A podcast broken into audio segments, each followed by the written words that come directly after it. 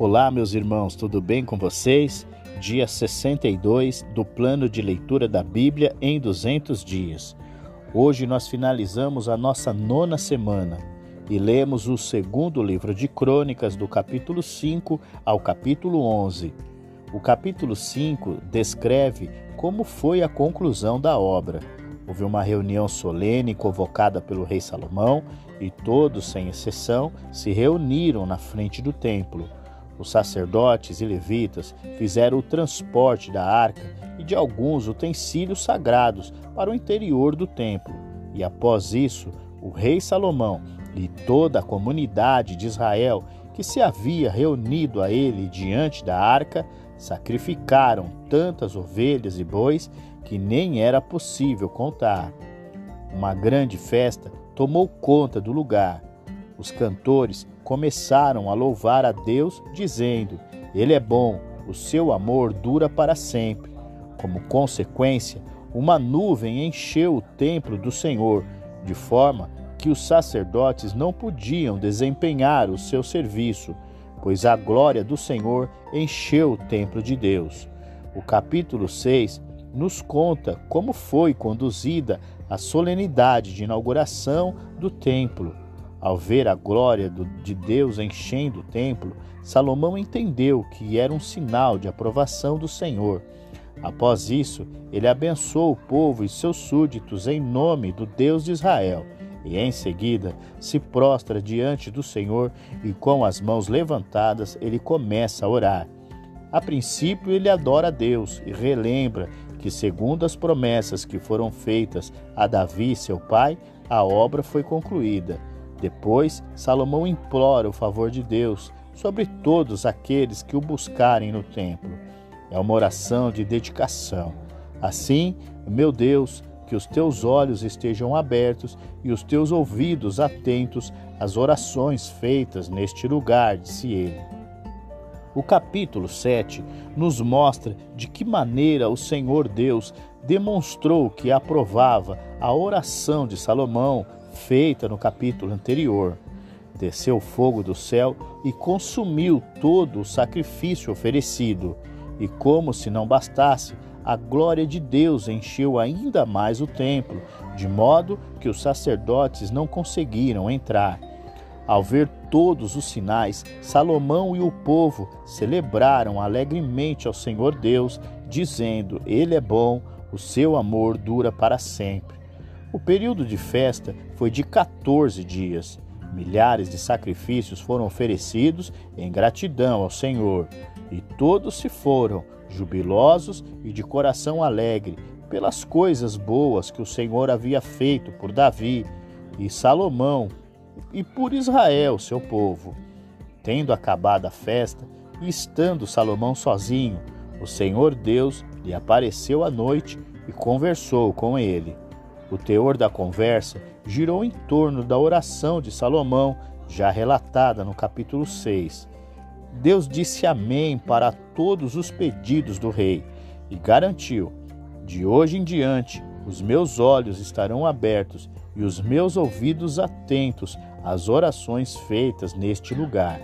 Escolhi e consagrei este templo para que o meu nome esteja nele para sempre. As coisas só dariam errado caso o povo pecasse contra o Senhor e se voltasse para os ídolos. O Senhor avisou que, caso eles abandonassem a aliança, o templo seria destruído. O capítulo 8 nos mostra como era feita a administração de Salomão. Ele estabeleceu um reino seguro e muito bem organizado. Construiu cidades criou divisões de trabalho, criou um palácio para a rainha com uma motivação santa e orientou os serviços do templo e desenvolveu um ótimo comércio exterior. Durante o reino de Salomão, Israel prosperou como nunca em toda a sua história. O capítulo 9 nos mostra um pouco da magnitude que era o reino de Salomão havia abundância de sabedoria, riqueza e respeito das demais nações. A rainha de Sabá veio visitá-lo motivada pelos muitos comentários que cercavam sua administração, mas sua conclusão foi surpreendente. Na realidade, não me contaram nem a metade da grandeza de tua sabedoria. Tu ultrapassas em muito o que ouvi, disse ela.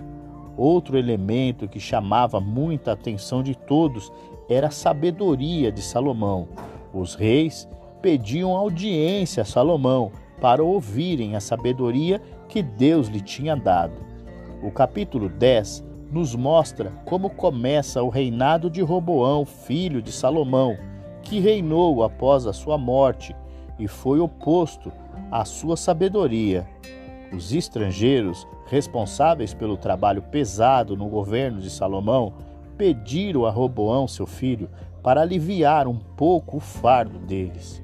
O rei pediu um tempo e ouviu os experientes conselheiros de seu pai, que lhe aconselharam a ser favorável ao pedido dos trabalhadores, mas ele ouviu também os jovens que cresceram com ele. Estes lhe aconselharam a tornar o trabalho dos estrangeiros ainda mais pesado. Roboão decidiu ouvi-los e, na resposta, repetiu as tolas palavras deles. Meu pai lhes tomou, tornou pesado o jugo. Eu o tornarei ainda mais pesado. Meu pai os castigou com simples chicotes. Eu os castigarei com chicotes pontiagudos. Como consequência, houve uma divisão no reino. Judá e Israel se separaram. Dez tribos se rebelaram ao governo de Roboão. Porém, esta mudança nos acontecimentos vinha da parte de Deus. Muito provavelmente isto aconteceu como forma de juízo ao desvio de Salomão, registrado no primeiro livro de Reis, capítulo 11. Então o Senhor lhe disse: Já que essa é a sua atitude e você não obedeceu à minha aliança e aos meus decretos, os quais lhe ordenei, certamente lhe tirarei o reino e o darei a um dos seus servos. No entanto, por amor a Davi, seu pai, não farei isso enquanto você viver. Eu o tirarei da mão do seu filho, mas não tirarei dele o reino inteiro. Eu lhe darei uma tribo por amor de Davi, meu servo, e por amor de Jerusalém, a cidade que escolhi. Ou seja, Deus cumpriu sua promessa a Salomão, tanto para abençoar como para aplicar juízo. Enquanto ele foi fiel, houve prosperidade e paz. Quando ele se desviou, houve divisão e guerra. Chegamos ao nosso último capítulo dessa semana, o capítulo 11 do segundo livro de Crônicas, que nos mostra qual o desfecho da rebelião de Israel. O rei convocou os homens de combate de Judá para enfrentar os rebeldes israelitas, mas a palavra do Senhor veio até ele por meio de Semaías, homem de Deus, e ele recuou. Roboão deu ouvido à palavra de Deus e seguiu a administração das duas tribos que lhe restaram, Judá e Benjamim. Os sacerdotes e levitas continuaram servindo em Jerusalém e o serviço do templo era continuamente executado, assim como nos dias de Salomão.